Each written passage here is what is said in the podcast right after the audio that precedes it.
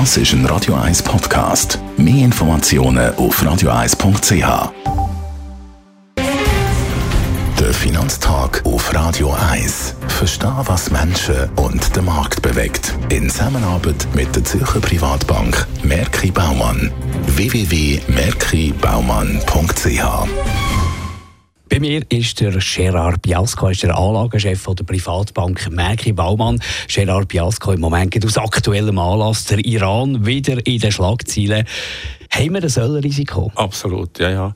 Also ich kann mich erinnern, als ich das erste Mal bei Radio 1 geredet habe, äh, in der ersten Januarwoche, habe ich das Thema aufgebracht. Damals ist der Ölpreis über die 60 Dollar Widerstandsmarke übergegangen, im Zusammenhang mit Unruhen im Iran. Jetzt geht es darum, dass der Trump eigentlich die Sanktionen gegen den Iran wieder aufnehmen, also den sogenannten Nukleardeal auflösen. Und wenn natürlich, wir sind sehr nahe an 70 Dollar, auch eine psychologische und technische Grenze, wenn wir da würden drüber gehen, weil das iranische Öl äh, würde ausfallen als äh, Angebotsanteil weltweit, dann könnte man relativ schnell 10 Prozent ansteigen. Warum ist das so wichtig? Der Iran hat äh, seit Sanktionen aufgehoben wurden, sind etwa 1,3 Millionen Fass pro Tag mehr produziert. Die, wenn die wegfallen, könnte zwar Saudi-Arabien, wo etwa 1 Million Fass seine Produktion ja gekürzt hat, im Zusammenhang mit den Kürzungen von der OPEC, das wieder aufholen, aber eben nur teilweise und auch nicht schnell. Und die US-Produktion,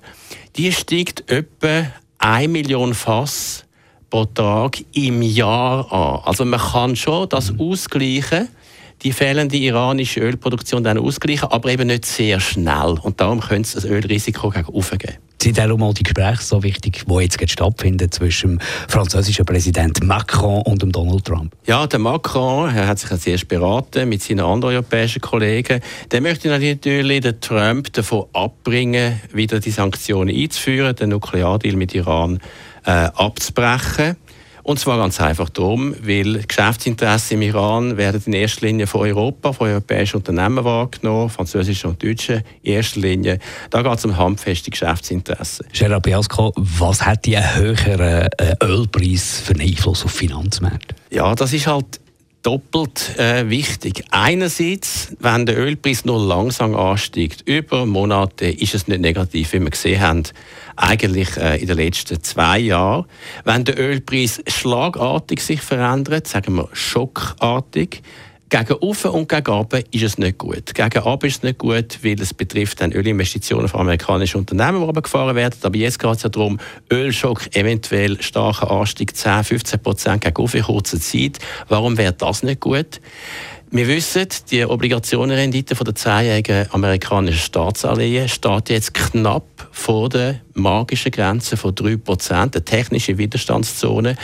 10% höherer Ölpreis gibt rund ein Viertel Prozent mehr Inflation. Könnte also die Obligationenrendite in amerikanischen Treasuries um ein Viertel Prozent erhöhen und dann wären wir eben über der magischen Grenze von 3%. Und das gibt wahrscheinlich neue Volatilität an den Aktienmärkten. Danke vielmals für die spannenden Informationen, für den Einblick von Gerard Biasco, er ist der Anlagechef bei der Privatbank Merki Baumann. Der Finanztag gibt es auch als Podcast auf radioeis.ch. Präsentiert von der Zürcher Privatbank Merki Baumann. www.merkibaumann.ch